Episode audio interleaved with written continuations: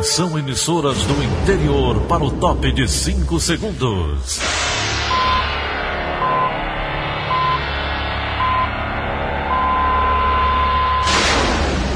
A Verdinha leva o som cada vez mais longe. Rádio Sul Cearense de Brejo Santo, Cristal de Quixeramobim, Iracema de Ipu, Jornal Centro-Sul de Iguatu, Macambira de Poeiras, Tabajara de São Benedito, Oroz FM, Pioneira de Forquilha, Itataia de Santa Quitéria, União de Camocim, Educadora do Cariri do Crato, Líder FM de Itapipoca, Aquarela FM de Miraíma, Liberdade de Ita Itarema, Carinhosa de Acopiara, Sertão Central de Senador Pompeu, Vale do Salgado de Lavras da Mangabeira, Vale FM de Nova Russas. 6 horas e 30 minutos, confirmando 6 horas e 30 minutos na Grande Fortaleza. Hoje, sexta-feira, 25 de setembro, ano 2020. Manchetes do Rádio Notícias Verdes Mares. Pelo menos oito municípios da região metropolitana de Fortaleza decidem retomar as aulas presenciais só em 2021. Relatório traça perfil de adolescentes assassinadas no Ceará. Trio suspeito de matar soldado da PM Cascavel é capturado. Novos casos de sarampo não são registrados no território cearense desde março. Essas e outras notícias a partir de agora. CYH 589. Verdes Mares AM. Rádio Notícias Verdes Mares. 6 horas e 32. Cidade. Parte da região metropolitana de Fortaleza está só deve retomar as aulas presenciais no ano que vem. A Rafaela Duarte traz as informações. Mesmo com autorização do governo do estado do Ceará, as escolas de oito municípios da região metropolitana decidiram que não vão retomar as aulas presenciais. Esta decisão é conjunta entre Calcaia, Aquiraz, Eusébio, Guaiúba, Itaitinga, Maracanaú, Maranguape e Pacatuba. A deliberação foi confirmada em nota pela Prefeitura de Calcaia. Eles ainda afirmaram que as aulas presenciais serão retomadas apenas a partir do ano de 2021. Rafaela Duarte para a Rádio Verdes Mares. A Secretaria da Educação do Ceará ainda não informou quantas cidades já decidiram retomar as aulas apenas em 2021, mas se limita a dizer que cabe às prefeituras optar pelo retorno conforme autorização e regulamentação do governo. Ainda sobre o retorno às aulas, um comitê vai realizar visitas às escolas para avaliar o retorno presencial. Arnaldo Araújo conta como vão ser essas vistorias. Essa visita formada por pessoas, representantes dos professores e alunos e também representantes do governo do estado, da Secretaria Estadual de Educação, deve começar já na próxima semana. Essa é a previsão. E ela deve ocorrer nessas escolas estaduais onde tem os alunos do terceiro ano do ensino médio. E aí, eles vão ter também esse cuidado dessas medidas sanitárias, vão monitorar se tudo isso está sendo é, obedecido pelo governo do estado e se essas escolas têm a capacidade, têm a infraestrutura adequada para que esse retorno aconteça com segurança, respeitando todas as medidas de prevenção ao coronavírus. A gente tem aqui alguns dados, né, algumas informações sobre essa infraestrutura adequada, como é que ela deve ser. Segundo eles, deve ter nas escolas os equipamentos de proteção individual, os EPIs, que é máscara, outras formas também de prevenção para que esses alunos e professores, funcionários em geral das escolas, possam ter segurança. Essas escolas também devem estar aptas a cumprir o protocolo de segurança do governo do estado. Também todos os profissionais dessas escolas devem ter, ser testados contra a Covid-19. E aí também deve ser realizada uma consulta pública para esses alunos, para que eles possam manifestar o interesse ou não desse retorno presencial às aulas das escolas públicas estaduais. Lembrando que essas turmas de terceiro ano ou do ensino profissionalizante são de 44 municípios que fazem parte da região de saúde aqui de Fortaleza. Essa região ela é determinada pela Secretaria de Saúde, já estão no estágio mais avançado da pandemia e que por isso a Secretaria entende que eles devem ter essa segurança. Outras medidas também podem ser adotadas devem ser adotadas, na verdade, como aqueles tapetes sanitizantes, o distanciamento entre os alunos, entre os professores, para que tenha essa segurança. No bebedouro, por exemplo, cada aluno deve ter a sua garrafinha pessoal para evitar o contato e também a contaminação do coronavírus. Arnaldo Araújo para a Rádio Verdes Mares. Uma explosão atingiu uma empresa prestadora de serviços do bairro Papicu, em Fortaleza. O acidente ocorreu ontem e foi de gás natural. Segundo o Corpo de Bombeiros, uma equipe foi enviada ao local ainda na parte da manhã, mas ao chegar lá, as pessoas já haviam sido retiradas do prédio. Logo após a explosão, o Major Juliano Rocha conversou com a nossa equipe e detalhou a ocorrência. Houve um vazamento de gás, o bombeiro chegou, houve a evacuação. Depois dessa evacuação, houve a explosão, tá ok? Mas não tinha vítima nenhuma. Corpo de bombeiro está a todo instante monitorando o local, monitorando o gás. Enquanto esse gás não zerar, o corpo de bombeiros não vai sair do local. Logo após a explosão, o Major Juliano explicou, portanto, toda a situação. Com o impacto, a cobertura metálica do prédio foi parcialmente danificada, bem como a parte da parede lateral. Quem também falou com a reportagem do Sistema Verdes Mares foi o presidente do Sintel, Sindicato dos Trabalhadores da empresa afetada. Segundo João César Barbosa, os profissionais chegaram a relatar o problema por meio de redes sociais. Alguns trabalhadores encaminharam áudios e encaminharam mensagens pelas redes sociais para o Sintel, eh, denunciando que estavam com dificuldade, sentindo mau cheiro dentro do, do prédio e tentando se ausentar e estavam com dificuldade porque não acontecia a identificação por parte da empresa, da coordenação da empresa, de que realmente estava acontecendo até que é, é, fosse identificado o caso. Depois nós recebemos já a, a informação de que havia acontecido a, essa explosão. A tubulação havia sido danificada devido a uma obra que ocorrera no momento na Avenida Santos Dumont. Em nota, a Cegás, responsável pelo abastecimento de gás nos bairros Papicu e Cocó, disse que a relação entre o acidente e os danos causados ao prédio. O serviço chegou a ser suspenso logo após a explosão, mas havia estimativa de retornar ainda ontem. Um levantamento da Capitania dos Portos aponta que o tráfego sem colete salva vidas e a falta de habilitação são as infrações mais recorrentes durante a fiscalização do litoral cearense. Quem tem os detalhes é Felipe Mesquita.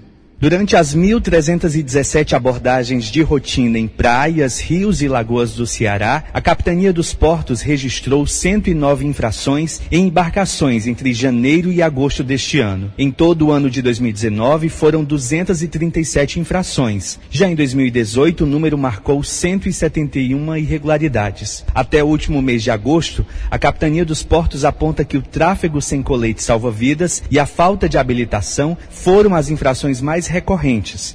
Além desses itens, o órgão verifica durante a fiscalização se os veículos têm documentação e se as luzes estão de acordo com as normas. A capitania recomenda, para a segurança de condutores e banhistas, que sejam usados os equipamentos de proteção e que os condutores não naveguem a menos de 200 metros da praia. Felipe Mesquita para a Rádio Verdes Mares. 6 horas e 38. Saúde. Hora de atualizar os dados da pandemia no Ceará. De acordo com a plataforma IntegraSUS, o Estado contabiliza 237.147 casos de Covid-19. Desses, quase 8.900 evoluíram para óbito. Ainda segundo o levantamento, entre quarta-feira e ontem, seis cearenses perderam a vida por causa da doença. Já a taxa de letalidade, que é a relação entre o número de casos e mortes, é de 3,7%. A boa notícia é que o número de pacientes recuperados é superior a 210 mil. Continuamos na área da saúde. O Ceará registra novos casos de sarampo há seis meses. Não registra. De acordo com a Secretaria Estadual da Saúde, o último diagnóstico ocorreu em março deste ano. Ainda segundo o levantamento obtido pelo Sistema Verdes Mares, até agora são sete registros da doença contabilizados desde janeiro, todos são considerados importados, isto é, vindos de outros estados. A nova soma diverge do último boletim epidemiológico sobre o sarampo, publicado em julho deste ano pela CESA. O documento apontava três casos de infecção no estado, registrados no primeiro trimestre. Mais detalhes sobre o assunto você confere no site do Diário do Nordeste. 6 horas e 40. Segurança. A polícia prende um trio suspeito de matar o soldado da Polícia Militar, Frank Delano de Almeida, de 25 anos de idade. Os três compareceram ao Departamento de Homicídios para saber por que estavam sendo procurados e acabaram presos. Sobre o assunto, o repórter Eliabe Monteiro conversou com a delegada Cláudia Oliveira Guia. Lucas Salviano da Silva, Romário Pereira Silvério e José Miqueias da Silva foram presos após comparecerem no Departamento de Homicídios e Proteção à Pessoa. De acordo com a polícia, dois deles que tiveram participação direta no crime, Lucas e Romário, fugiram por um matagal na região da ação criminosa. Após um cerco da polícia, os dois conseguiram escapar e decidiram procurar DHPP. O Miqueias ele não teve saída a não ser comparecer aqui no DHPP. E ele comparecendo, é, eu dei voz de prisão porque isso não vislumbra uma apresentação espontânea conforme fala a lei. Ele compareceu porque ele não tinha saída. Ainda de acordo com a delegada, Lucas e Romário, que estavam escondidos na mata, passaram por algumas localidades à procura de água, comida e até de um transporte para fugir. A Polícia Militar já tinha identificado, conversado com essas pessoas e estava rastreando eles no mato. Então, assim, uma vez que Lucas e Romário compareceram aqui no DHPP na terça-feira, também foi dada voz de prisão e Lucas e Romário foi, foram autuados tanto no crime de latrocínio como também por integrarem uma organização criminosa armada. Segundo a polícia, o grupo criminoso já fez outras vítimas no mesmo local onde o PM foi assassinado. Romário e Miqueias tinham passagens pela justiça. Já Lucas, que foi o autor do disparo que matou o PM, não tinha antecedentes criminais. O crime aconteceu na madrugada do último domingo. Frank Delano ia de carro com mais dois amigos a Iguatu para participar de uma competição de ciclismo. Quando chegaram na BR-116, nas proximidades do quilômetro 93, foram surpreendidos por uma emboscada. O motorista passou por cima de alguns obstáculos, que eram pedaços de pneus que foram colocados de forma dolosa lá na pista, para forçar a parada do veículo. Eles ouviram barulho no veículo, pararam no acostamento e os três desembarcaram do carro para verificar se houve algum dano ao veículo, tendo visto barulho. O PM levou um tiro de espingarda calibre 12 no abdômen. Ele ainda foi socorrido por amigos a um hospital em Morada Nova, mas não resistiu aos ferimentos. Os criminosos ainda levaram a arma e o celular do agente de segurança. Leabem Monteiro, para a Rádio Verdes Mares.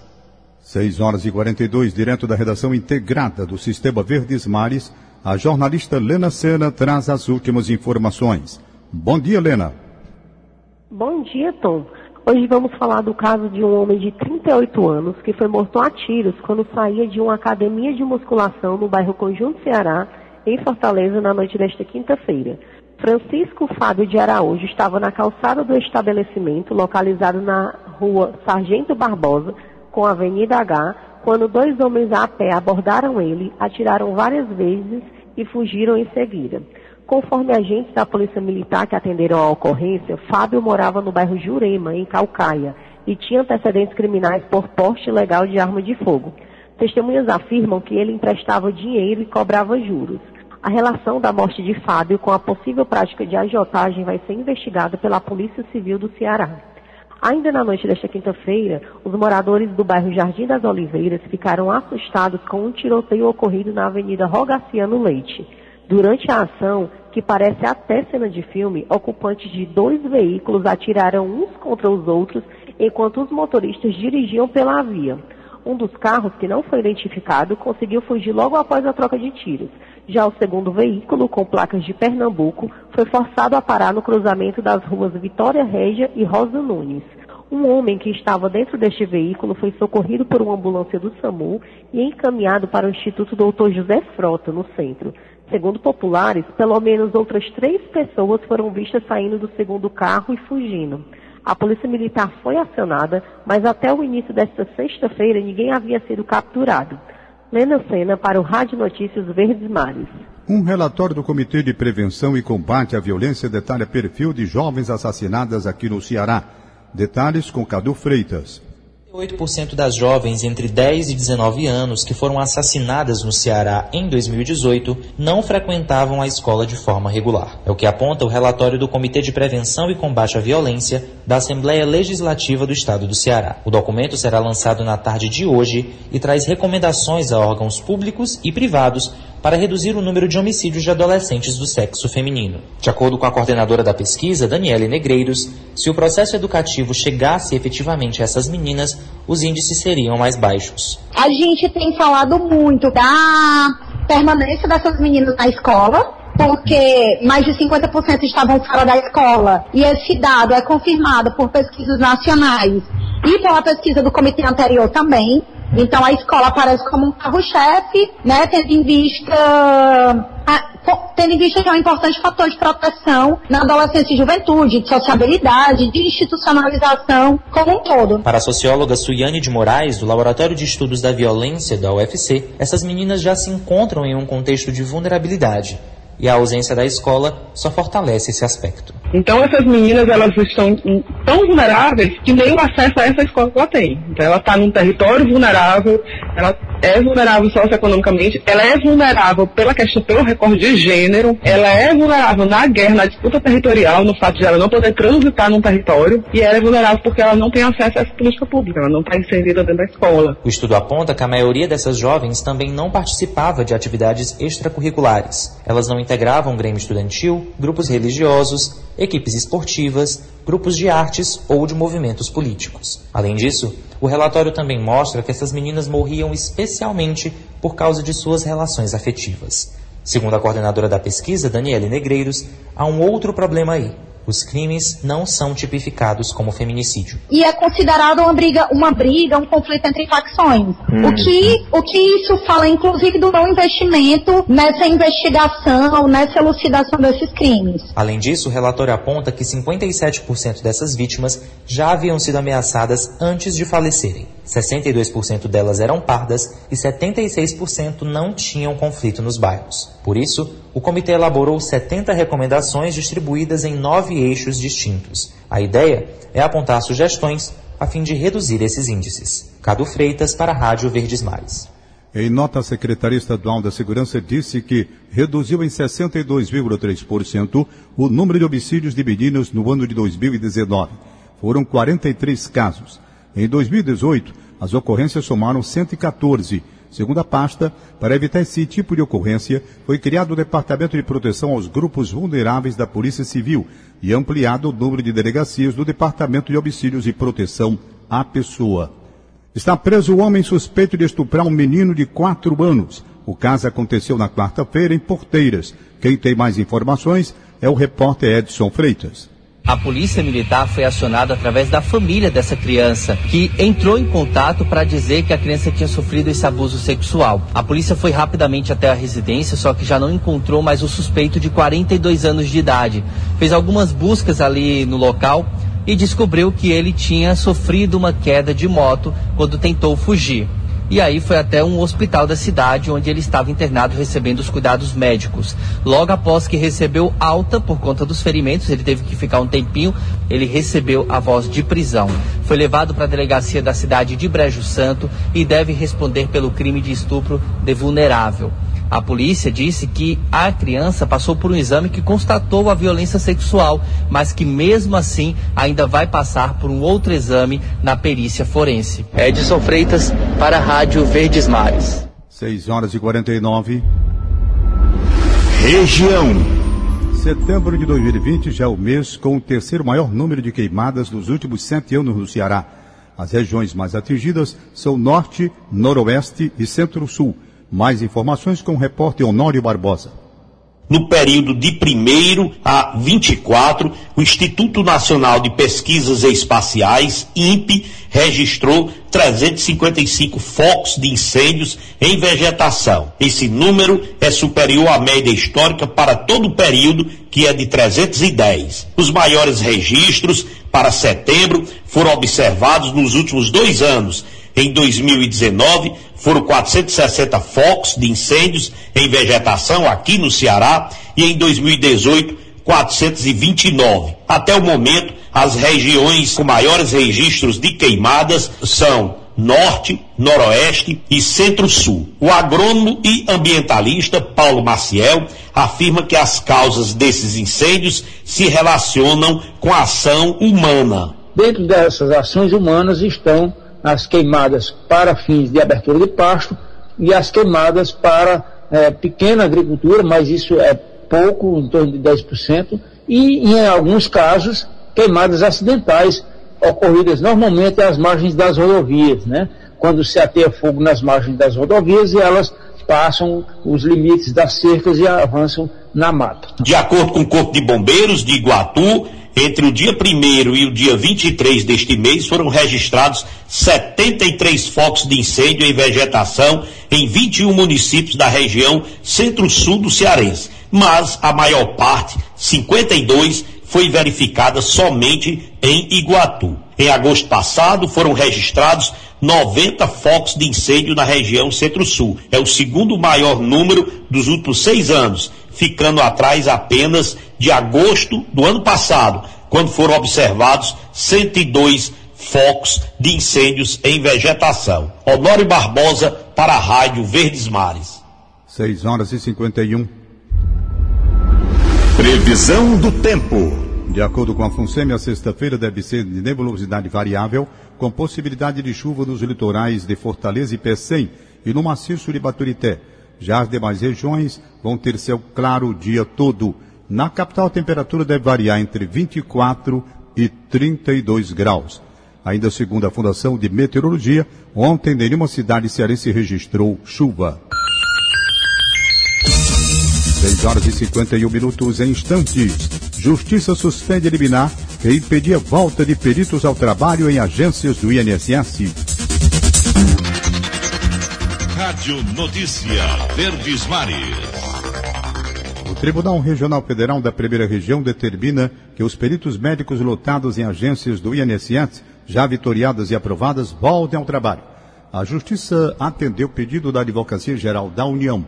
A Associação Nacional dos Médicos Peritos da Previdência Social é contra o retorno. O argumento é de que as agências ainda não cumprem as especificações de segurança sanitária.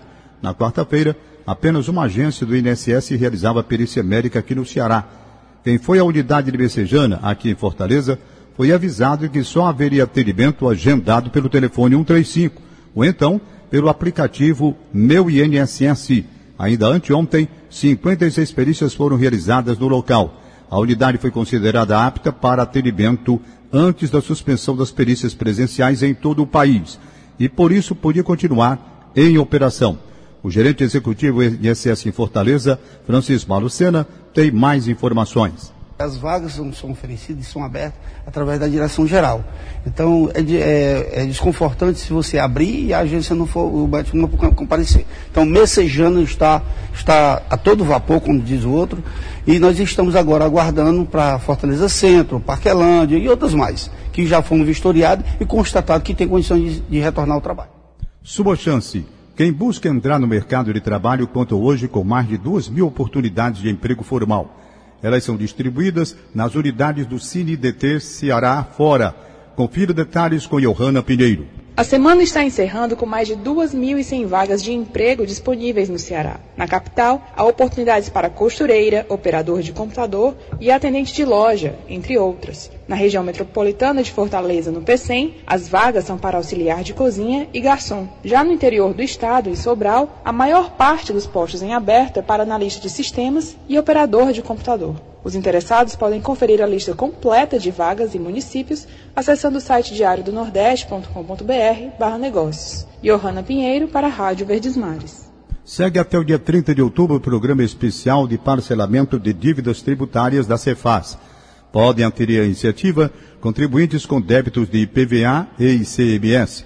A secretária da Fazenda do Ceará, Fernanda Pacobaíba, tem mais detalhes todos os nossos contribuintes do ICMS e os nossos contribuintes do IPVA, quer dizer, as pessoas que têm veículos, que têm carros, que têm motos em nosso estado, que não tenham pago o seu tributo, né, no caso do IPVA, que não tenham quitado o seu IPVA de 2020 e no caso do ICMS, que não tenham pago seus tributos de janeiro a maio, poderão aderir a uma forma de parcelamento em que temos até 100% de redução de multas e juros. O que é que é importante? Entrar logo no sistema, não deixar para o último dia, acessando o site da Cefaz pelo acesso seguro. As dúvidas poderão ser tratadas, né, poderão ser resolvidas só no site, tá, gente? Não tem necessidade de ir presencialmente a uma unidade da Cefaz. E no tocante ao IPVA, Caso você queira quitar o seu débito, você pode acessar o aplicativo Meu IPVA já disponível em todas as lojas virtuais, tanto do Android quanto do iOS, e lá você pode emitir o seu boleto para quitar o IPVA 2020. 6 horas e 57. Política. Candidatos à Prefeitura de Fortaleza somam mais de 8 milhões em bens declarados à Justiça Eleitoral. Os detalhes com Igor Cavalcante. Os candidatos a prefeito de Fortaleza apresentaram à Justiça Eleitoral um montante de aproximadamente 8 milhões e meio. Desse valor, quase metade foi declarado por Heitor Ferrer, do Solidariedade, que disse ter pouco mais de 4 milhões de reais. Ainda na casa dos milionários, a lista tem Sarto Nogueira, do PDT, e Capitão Wagner, do PROS, com patrimônios que variam de 1 milhão a 1 milhão e meio. A lista segue com Heitor Freire, do PSL, que declarou 447 mil, e Renato Roseno, do PSOL, com 373 mil. Janísio Melo, do PCdoB, disse ter 300 mil reais. A ex-prefeita Luiziane Lins, do PT, foi a última a prestar contas. Nesta quinta-feira, ela disse ter cerca de 260 mil reais em posses. O menor patrimônio é do deputado federal Célio Studart, do PV, avaliado em cerca de 15 mil reais. Paula Colares, da UP, e Samuel Braga, do Patriota, foram os únicos candidatos que declararam não ter patrimônio. Igor Cavalcante, para a Rádio Verdes Mares. O comentário agora é de William Santos.